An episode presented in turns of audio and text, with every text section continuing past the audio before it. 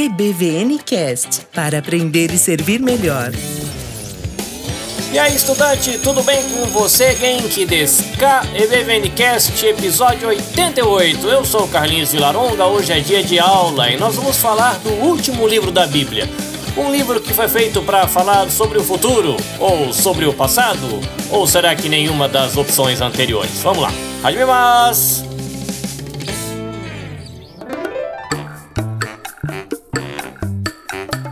Começando com recados da secretaria. Por esses dias nós estamos batendo papo num grupo fechado no WhatsApp com o pessoal da startup social Inclusão Criativa. Eles estiveram por aqui dando entrevista por esses dias e a gente fechou alguns dias para interagir com eles. Está sendo legal. A gente está conversando sobre a infância, como a gente pode usar a arte para que na infância a criançada consiga aí desenvolver as suas capacidades e como isso pode ajudar também com crianças que têm necessidades especiais e como nós pais temos aí o desafio e a oportunidade de sermos criativos. Nós batizamos esse encontro de Ben Kyokai, que quer dizer encontro para estudos, uma expressão em japonês, e a gente está interagindo com eles e tem sido bem legal.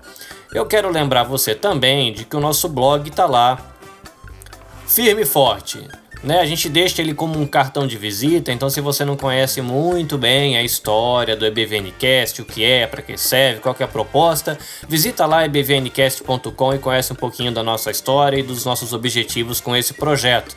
Você pode seguir a gente no Facebook, seguir a gente no Instagram e para receber os episódios, que é o importante deste projeto, você pode procurar a gente no Google Podcasts, no Apple Podcasts, você pode procurar a gente no Spotify, ou você pode procurar a gente na SoundCloud, se você prefere assim, e aí você consegue receber sem precisar ficar procurando para fazer download. Você assina o feed lá, assim que a gente postar, você já recebe, coisa linda e você recebe tudo.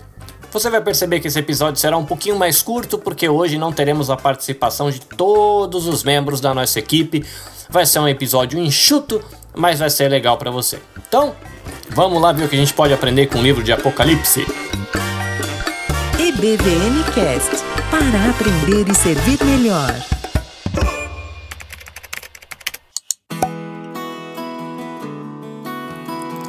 Estudante, se você acompanha a rotina com que eu faço as postagens dos nossos episódios, você deve ter percebido de que essa postagem demorou um pouquinho para sair. Em parte, essa demora é porque eu fiquei com medo do livro de Apocalipse. No medo não do conteúdo, mas porque na minha vida cristã eu não tive muita oportunidade de fazer um estudo profundo do livro de Apocalipse. E eu fui tentar mexer no material para entender um pouco melhor, para conversar com vocês sobre o livro de Apocalipse, deixar uma introdução aqui para você chegar no livro, entendendo um pouquinho melhor o que estava acontecendo. E eu fiquei um pouco assustado com a quantidade de informação que a gente tem para estudar quando a gente vai falar do livro de Apocalipse. Então eu fiquei protelando a gravação porque eu não sabia como abordar, o que, que eu vou falar, porque se, se eu for estudar para falar um negócio bem falado, vai ficar um negócio gigantesco que eu vou ter que passar meses estudando para dominar o assunto para falar com muita propriedade. Então a minha proposta para você hoje não é uma interpretação do livro de Apocalipse, mas eu vou te dar algumas dicas de como você chegar no livro de Apocalipse de acordo com o que eu levantei aqui de informações, algumas coisas que eu achei curioso, tá bom? Eu vou começar as minhas considerações com a seguinte expressão: Apocalipse de João às sete igrejas. Então a nossa reflexão aqui ela vai trabalhar a posição de que o João que escreveu o Apocalipse é João o apóstolo. Se você lembrar no estudo anterior que a gente fez da primeira, segunda e terceira epístola de João, a gente conversou um pouquinho sobre aquela teoria de que tem gente que fala que tem um cara que é João, o presbítero, e mas a gente vai considerar que João é João o apóstolo. Tá? Então é esse cara que escreveu e ele escreveu da onde? Ele escreveu da ilha de Patmos. O que, que ele estava fazendo lá? Era turismo? Não, ele estava exilado lá. As autoridades romanas elas estavam ali no período onde João escreveu essa carta. A gente já vai falar de quando é esse período, mas o período que ele escreveu essa carta, eles estavam ali impondo adoração ao imperador. E você tem que lembrar de que os cristãos afirmavam que Jesus é o Senhor. Então eles estavam começando a sofrer perseguição e até martírio mesmo por causa disso. E João por causa das suas atividades missionárias, ele foi exilado nessa ilha. É como se você ficar preso numa ilhazinha para você não ter muito espaço para ficar falando nada com ninguém. A ideia é mais ou menos essa. E de lá que ele escreve, ele escreve para sete igrejas da Ásia. Então você tem a igreja de Éfeso, Esmirna, Pérgamo, Tiatira, Sardes, Filadélfia e Laodiceia. E ele escreve esse livro que nós chamamos de Apocalipse. Uma coisa que é importante você saber é que Apocalipse não é tradução de nada. Apocalipse é uma transliteração. É você pegar as letras em grego e passar para as letras no alfabeto romano que a gente usa no Brasil e você vai encontrar a palavra que adaptada fica Apocalipse. É uma palavra que significa revelação ou você está como descortinando algo que está por trás é, daquela revelação. O problema é que a gente cristão, a gente chega no livro de Apocalipse e a gente está aqui dois mil anos depois que esse livro foi escrito e a impressão que a gente tem é que esse livro ele não revela nada, ele mais é confunde a gente do que revela alguma coisa. Só que aí você vai para o texto e você vê que no começo está lá: olha, escutem o que Jesus está dizendo para as igrejas. E aí lá no final você vai ter no Apocalipse, no finalzinho, uma palavra dizendo: olha, se alguém acrescentar alguma coisa nesse livro, vai ter problema. Porém, por um outro lado, se a gente tirar alguma coisa desse livro, quem tirar alguma coisa desse livro também vai ter problema. E aí como que a gente fica? Porque a gente vai, vai lendo o Novo Testamento, a gente lê, lê, lê, lê, lê, lê até Judas e depois faz de conta que não tem Apocalipse, porque a gente não sabe o que fazer com esse livro com cheio de monstro, cheio de bicho, cheio de coisa que a gente não entende coisa nenhuma. Qual é o ponto?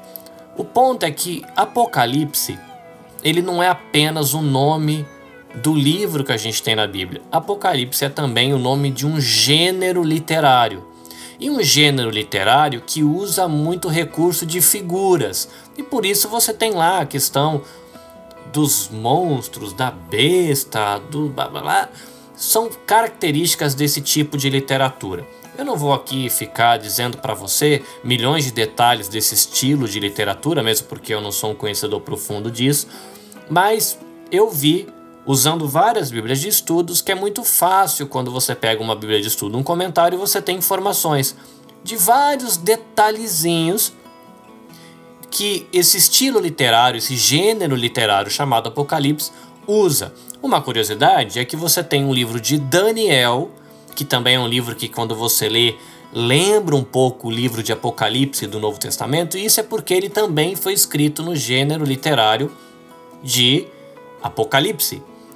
E você tem também pedacinhos do livro de Ezequiel, pedacinhos de um outro livro que eu não lembro qual é na Bíblia, que você vai ter alguns trechos que foram escritos nesse gênero, que eu vou chamar de gênero de literatura apocalíptica ou no gênero apocalíptico. E por isso que eles são um pouco semelhantes nas figuras, nas imagens que eles trazem. É comum você ter aí a mensagem entregue por um anjo, entregue para alguém, você vai ter no livro de Apocalipse de João, você lendo, você vai perceber que fala muito de números. Né? O número 1, o número 3, é muito fácil perceber que o número 7 se repete muito, o número 12 também se repete. E aí, quando a gente pega uma Bíblia de estudo que pode ajudar a gente a caminhar por esses números, ei, não é numerologia no sentido que a gente costuma usar, que a gente vê no jornal hoje em dia, na nossa geração, mas Existem números e eles fazem referências a algumas coisas. Por exemplo, o 7 tem a ver com perfeição. É comum no livro de Apocalipse, por um comentário que eu vi aqui, o número 10 está associado à ação do diabo. Citações que têm a ver com o número 12 ou múltiplos de 12 são referências que têm relação com o povo de Deus. 3 tem a ver com trindade, tem a ver com perfeição, santo, santo, santo. Então, esses números, quando você observa e pega um material, uma ferramenta que pode te ajudar a lidar com eles, você vai se aproximar do livro de Apocalipse com um pouco mais de propriedade. Então, até aqui a gente já viu quem escreveu, a gente já viu né, o Apocalipse de João, as igrejas, a gente já viu para quem ele escreveu, já viu quem escreveu e que Apocalipse não é só o nome do livro do Novo Testamento, mas também é o nome de um gênero literário. A pergunta que fica agora é quando foi que João escreveu. os comentaristas se dividem. Alguns dizem que foi no finalzinho e um pouquinho depois do governo de Nero, por volta quase no ano 70 ali. Outros, me parece pelos comentários que eu consultei, que a maioria coloca esse livro de Apocalipse em meados do anos 81 a 96, que foi quando um outro cara chamado Domiciano estava perseguindo a igreja. Então ele seria ali um livro escrito talvez por volta do ano 95, nesse momento é, onde a igreja estava ofere oferecendo, não, né? Estava sofrendo resistência por parte do império e perseguição. E aí você tem alguns temas, porque a gente vai ler e às vezes fica confuso com as imagens, com os ciclos que tem, de blá blá blá. Qual é o ponto importante? Guarda três temas que são muito importantes que tem no livro de Apocalipse. Se você se guiar por esses três temas, você vai conseguir ler o livro de Apocalipse menos confuso em relação às imagens que eles traz. Primeiro tema: Deus está no controle. Então João ele vai trazer as visões com essa toda essa colorido da linguagem que ele usa, mas para mostrar que Deus está no controle. 2. Jesus vai voltar. Tá uma bagunça, vai ficar difícil, provavelmente vai ficar pior, mas ele vai voltar, Jesus vai voltar e vai pôr ordem nessa bagunça. E 3. A salvação não é só para o povo judeu, mas a salvação é para todos aqueles que creem, seja você parte do povo judeu ou não. Então esse livro ele foi escrito para encorajar esses cristãos que já estavam sendo perseguidos ou que ainda seriam perseguidos dali um pouquinho a ficar firme em Jesus. A outra parte é para mostrar para eles, aí vem Apocalipse, né, revelação, para revelar para eles a realidade que Cristo é quem reina soberano e que ele vai triunfar sobre todo o mal na segunda vinda, apesar do sofrimento e da tirania do Império Romano, né? algo que aquela igreja que estava recebendo essas cartas estavam vivendo. E aí você pode pensar assim, beleza, Carlinhos, você deu uma guia e agora eu vou para o livro de Apocalipse, mas ainda assim é um livro difícil de interpretar. Sim, é um livro que oferece algumas dificuldades de interpretação. E quando você vai procurar material de apoio para te ajudar nesse processo de interpretar o livro de Apocalipse, você descobre uma coisa que existem diferenças de abordagens em relação ao livro. Tenta lembrar da minha abertura. O livro de Apocalipse é um livro que fala sobre o futuro, é um livro que fala sobre o passado ou nenhuma das alternativas anteriores. Isso porque eu tinha na minha cabeça de que Apocalipse era um livro que falava de tudo de coisa que ia acontecer lá no futuro. Quando eu estava no seminário, descobri de que ele falava também de coisas que ficaram no passado. Quando você vai procurar material de apoio para estudar Apocalipse, você vai perceber que existem diferenças de abordagem para com o livro de Apocalipse, né? Como é que você lida ali com as profecias que estão ali dentro? Então vamos lá.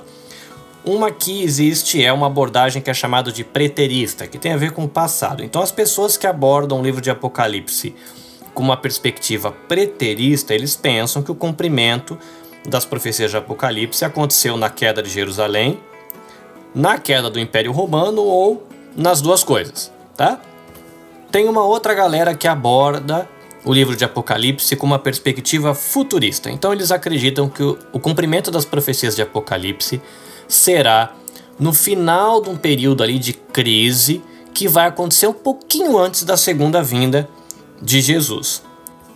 Tem ainda uma outra galera que são os historicistas, que eles entendem que a parte que fica entre o capítulo 6 até mais ou menos o meio do capítulo 18, esse trecho de Apocalipse ele oferece um esboço cronológico básico aí da história da igreja desde o primeiro século até a segunda vinda, tá? Então é como se o Apocalipse ele fosse dando um passo a passo na história da igreja, num mini panorama, né, num resumão da história da igreja. E ainda tem um outro grupo que, quando ele vai estudar e interpretar Apocalipse, eles adotam uma abordagem idealista. Então eles entendem que as cenas que estão ali no livro de Apocalipse eles não descrevem nenhum evento específico, mas princípios de guerra espiritual. Então esses princípios da guerra espiritual, né, que seria um dualismo, Deus como o governante do universo, mas essa força de resistência liderada por Satanás do outro lado, esse princípio dessa guerra espiritual, ela estaria em operação durante toda a história da igreja e pode ser repetido várias vezes de forma parecida. Então aconteceu lá no primeiro século, sim, né? Os caras receberiam a carta, entenderiam a mensagem e de repente no quinto século poderia acontecer alguma coisa parecida e as pessoas iam ler Apocalipse e conseguir entender essa mensagem e assim por diante. Né? Então você vê aí que na hora de interpretar o livro de Apocalipse existem abordagens diferentes. E aí é, eu descobri que precisa de um estudo bem feito, você se dedicar um tempo, ler bastante para você ser, se posicionar em relação ao tema, por quê? A maneira como você vai abordar o livro de Apocalipse também tem conexão com a maneira como você aborda profecias do Velho Testamento. Então aí o estudo vai ficando mais amplo. Não quer dizer que a gente tem que abandonar o livro de Apocalipse, não estudar. Não, também não quero saber mais desse trem, mesmo porque o versículo diz pra gente que a gente não pode arrancar nada do livro, então a gente não pode jogar o livro fora.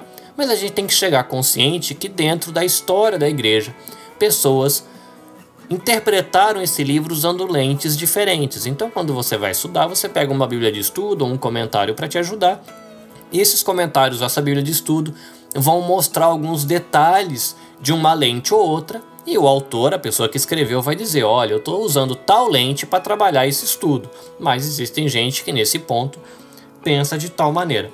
Tem um outro detalhe também que é a questão do milênio. Talvez você já tenha ouvido falar sobre isso. E existem perspectivas diferentes também em relação ao milênio. Então eu vou citar aqui quatro perspectivas. É, me parece que existem mais, mas eu acho que essas são as que têm mais proeminência, as que são mais citadas ou mais apoiadas. Tem uma perspectiva em relação ao milênio, que é uma perspectiva chamada de amilenista. A descrição que eu tenho num livro que eu estou consultando diz assim: a perspectiva milenista é a perspectiva de que a era presente de governo de Cristo na igreja é o milênio. Haverá uma só ressurreição e um só julgamento marcando o fim da história e o começo da vida eterna. É como se nós já estivéssemos no milênio.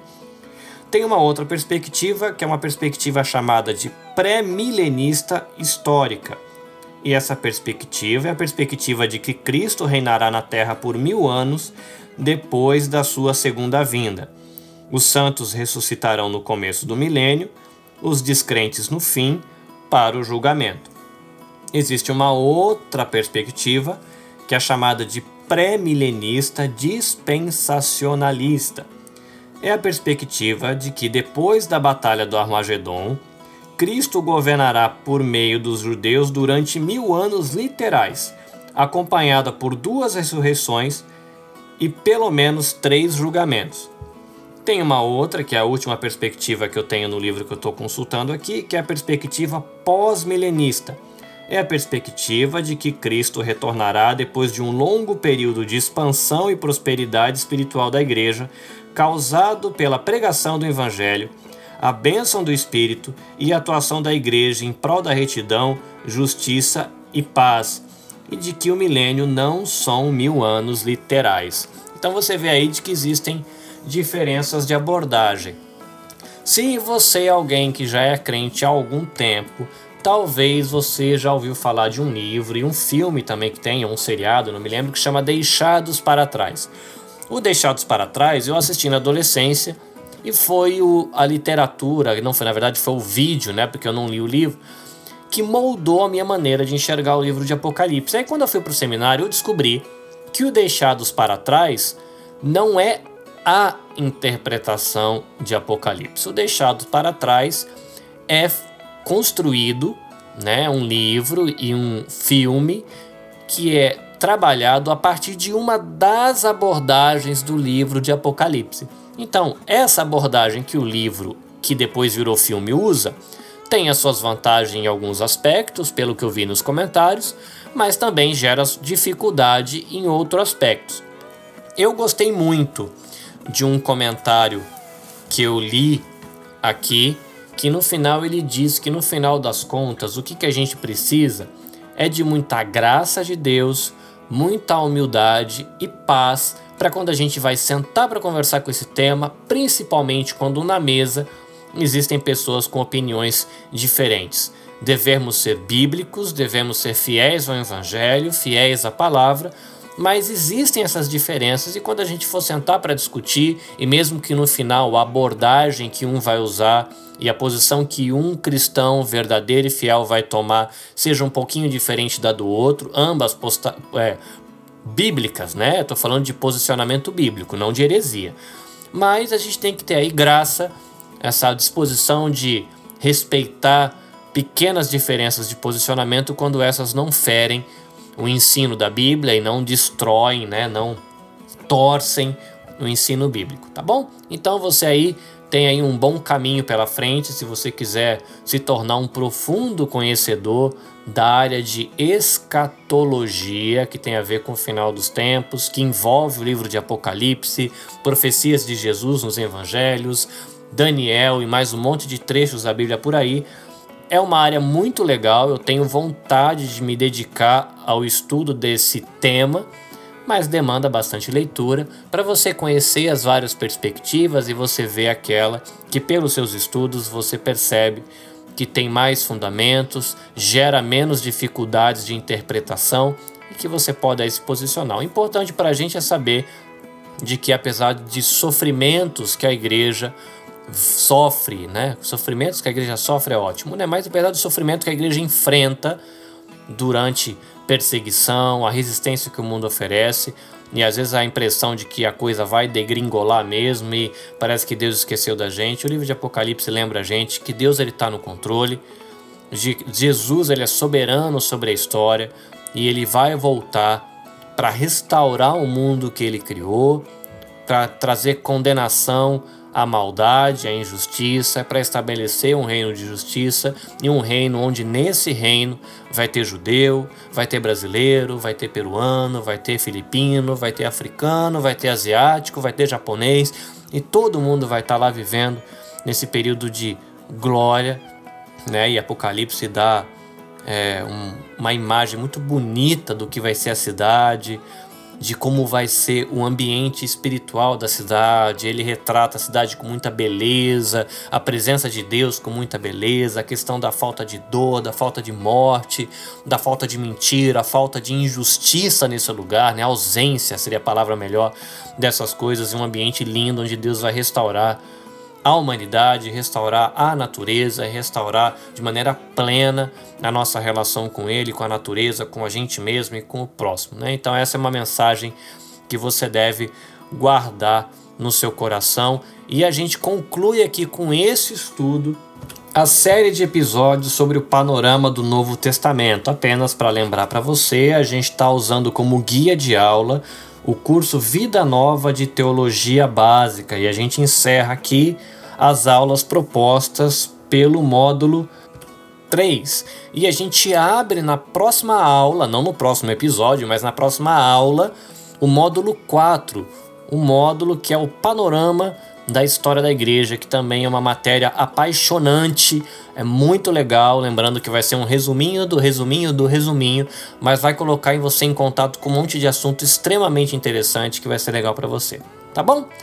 Mas antes da gente encarar a aula extra com o nosso amigo Rogério Oliveira, a gente vai passar aquele cafezinho e também passar o microfone para nossa nutricionista Haruka para um bate-papo muito bom enquanto a gente degusta o nosso café. Hora do cafezinho. Um descanso da fruta. É hora do nosso café.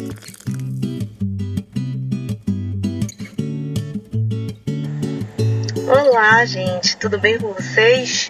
Vamos falar sobre mais um novo assunto nutricional.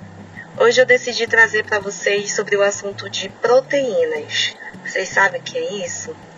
Proteína, gente, nada mais é de alimentos que derivam de fontes animais. Então, por exemplo, ovo, é, leite, queijo, carne de vaca, carne de frango, lula, camarão e etc. Tudo isso se chama proteína, é a parte dos nutrientes que é muito importante mesmo para a nossa saúde, por construir a nossa parte de células e construir também nossa imunidade, de nos fazer desenvolver. Então, é extremamente importante tanto para bebês receber proteína, tanto que a primeira fonte de alimento para eles, né, através do leite da mãe. E para a gente também é muito importante. Então, não tem como a gente passar a se alimentar sem a proteína, nem que seja a proteína vegetal, no caso de uma pessoa vegetariana ou uma pessoa vegana. Então a proteína não pode ser tirada mesmo da dieta. Mas hoje eu vou falar dos malefícios do consumo dele em excesso, tá? Os benefícios eu já falei, agora os malefícios é que em excesso ele pode sobrecarregar, ele pode fazer com que os rins trabalhem muito mais do que ele pode realmente estar tá trabalhando. E assim ele pode estar entrando em falência gradativa.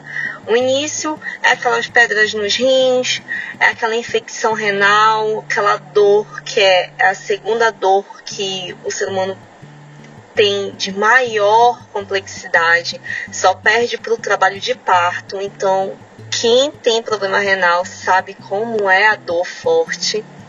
É, além disso, também o mais grave é, em atingir os rins já é aquela hemodiálise quando já o próprio aparelho hospitalar tem que fazer o trabalho dos rins, que é exatamente filtrar o sangue, tirar as impurezas para poder a gente não morrer, né?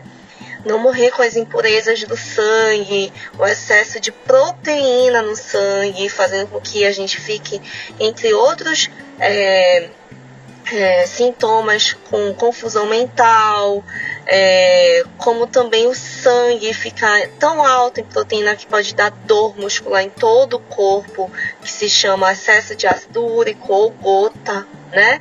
Então, o excesso de proteína pode causar isso, não só isso, mas também a proteína animal ela tem muito estresse na sua célula e quanto mais a gente frita essa proteína, consome queimadinha no churrasco, no yakiniku, né, para quem come comida japonesa, então a gente vai estar tá estressando mais ainda essa célula e pode se tornar altamente é, cancerígena.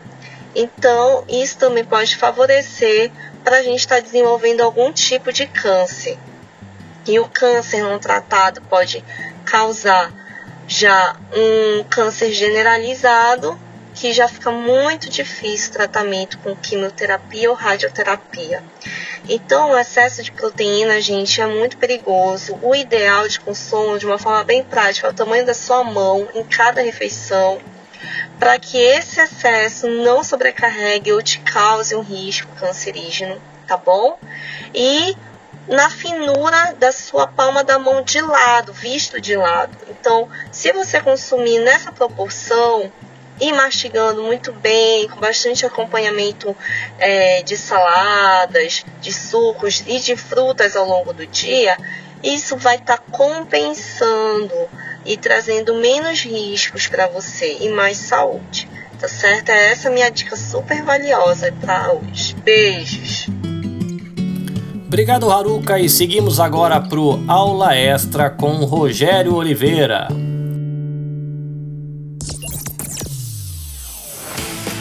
Hoje tem aula extra, porque aprender é bom.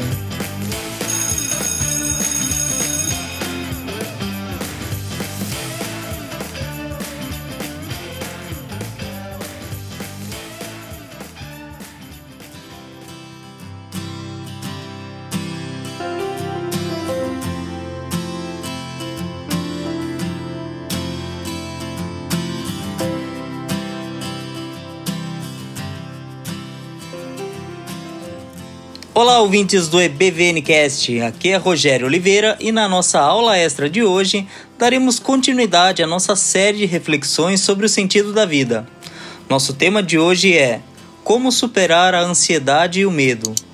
Ainda que tenhamos recebido a Cristo como Salvador e com ele o perdão de todos os nossos pecados, continuamos vulneráveis em nossos sentimentos e emoções. Nós já somos novas criaturas, mas a nossa velha natureza ela ainda é suscetível às circunstâncias que nos advêm. Sendo assim, não é anormal ficarmos ansiosos, com medo, desanimados e abatidos. O próprio apóstolo Paulo experimentou tais sentimentos em sua vida cristã. Mesmo o Senhor Jesus, nos seus últimos dias, revelou a nós a tristeza do seu coração. Contudo, essa tristeza não provém de uma velha natureza, no caso de Jesus, né? E nem havia vulnerabilidade nele. Qual de nós não se sente ansioso? E com medo diante de uma enfermidade, do desemprego, de uma crise familiar, da violência que nos cerca, dos desafios que temos que assumir ou mesmo diante das lutas pelas quais a nossa igreja passa. Existe uma distinção entre a ansiedade normal, que é uma reação natural diante dos perigos e ameaças, que é controlada ou diminuída quando as circunstâncias exter exteriores elas se modificam. A ansiedade aguda ou neurótica, que desenvolve sentimentos exagerados de desespero e medo, mesmo quando o perigo é inexistente, para ambas Deus providenciou recurso para nos ajudar nesse momento. No texto de Filipenses 4, a partir do versículo 2, notamos que a igreja ou alguns de seus membros estavam em crise de relacionamento. Aparentemente as irmãs Evódia e Sintique andavam em desacordo, Tal desavença estava entristecendo os demais irmãos. Paulo então pediu a um obreiro, um, um amigo, que promovesse a reconciliação e a igreja que fosse resolvida essa questão, para ela voltar a se alegrar no Senhor. No texto de Filipenses, o apóstolo Paulo ele nos ensina quatro tópicos para vencer a ansiedade e o medo. O primeiro tópico, identificar a causa do problema. Talvez a dor dos irmãos e a sua ansiedade tivessem como origem a briga das duas irmãs. E Paulo ele foi direto ao ponto de tensão, ou seja, descobrir a causa da ansiedade dá início à solução do problema. Através da observação, reflexão, autoanálise, leitura da Bíblia, aconselhamento, podemos descobrir o que de fato nos preocupa. Às vezes não é muito fácil esse exercício, mas pode nos fazer muito bem se ele for feito de forma adequada O segundo tópico é considerar a ajuda de um irmão em Cristo. Depois que descobrimos a causa da nossa ansiedade, nós devemos atacá-la. O apóstolo Paulo não teve dúvidas, repreendeu as irmãs, as encorajou a pensarem em conformidade no Senhor. Para ajudar a, na resolução do conflito, pediu ajuda de um obreiro. Não sabemos muito bem quem foi esse obreiro ou companheiro de julgo, vamos chamá-lo assim mas o certo é que a sua ajuda foi muito importante naquela hora. Todo crente deve ter em seus companheiros de julgo aquelas pessoas que em momentos difíceis ajudam em oração e aconselhamento. Esse apoio fraternal é especial significado quando o problema é o tratamento do medo e da ansiedade. A Bíblia afirma que o perfeito amor lança fora o medo. O inimigo do medo é o amor.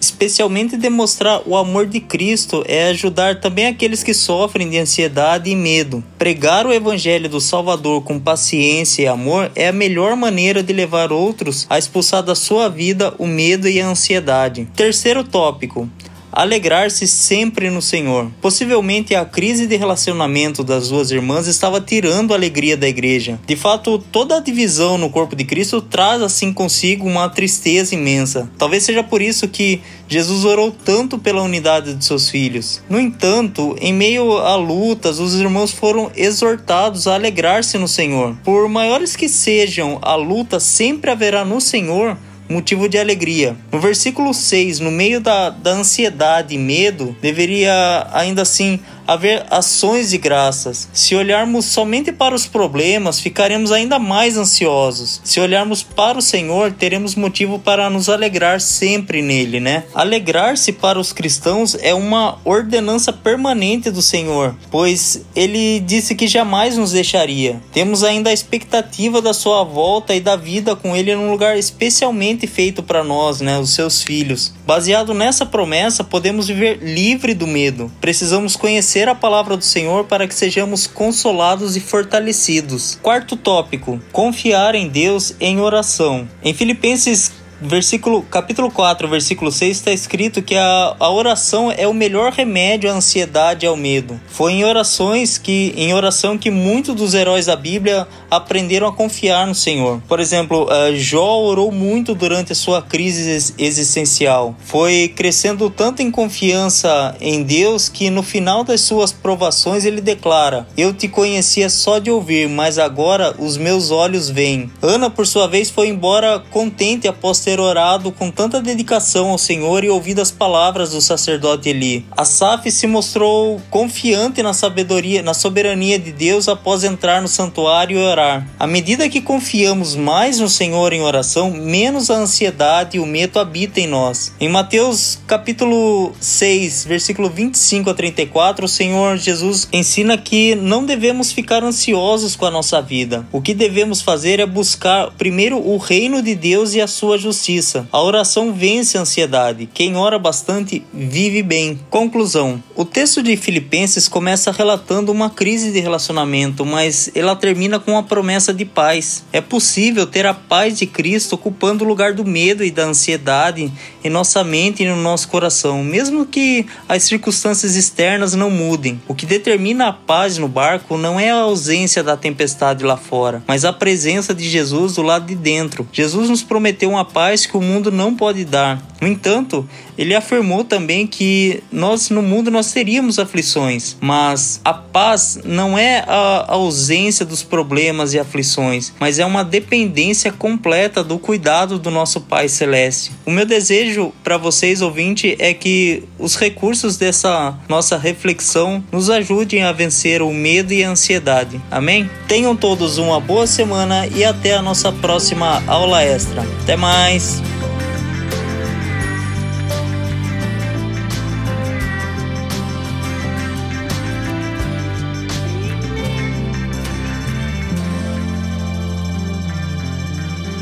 EBVN Cast para aprender e servir melhor.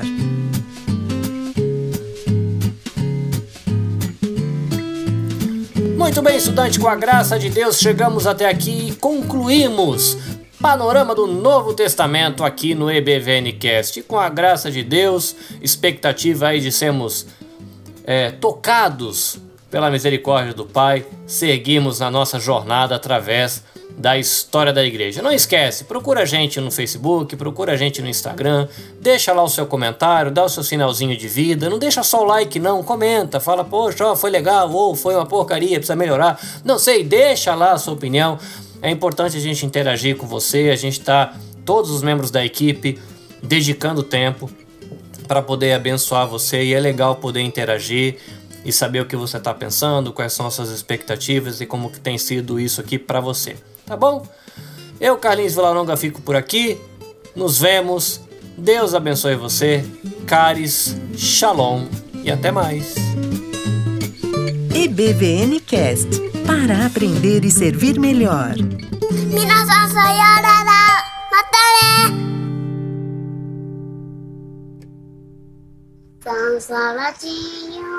Jesus, sim, Jesus.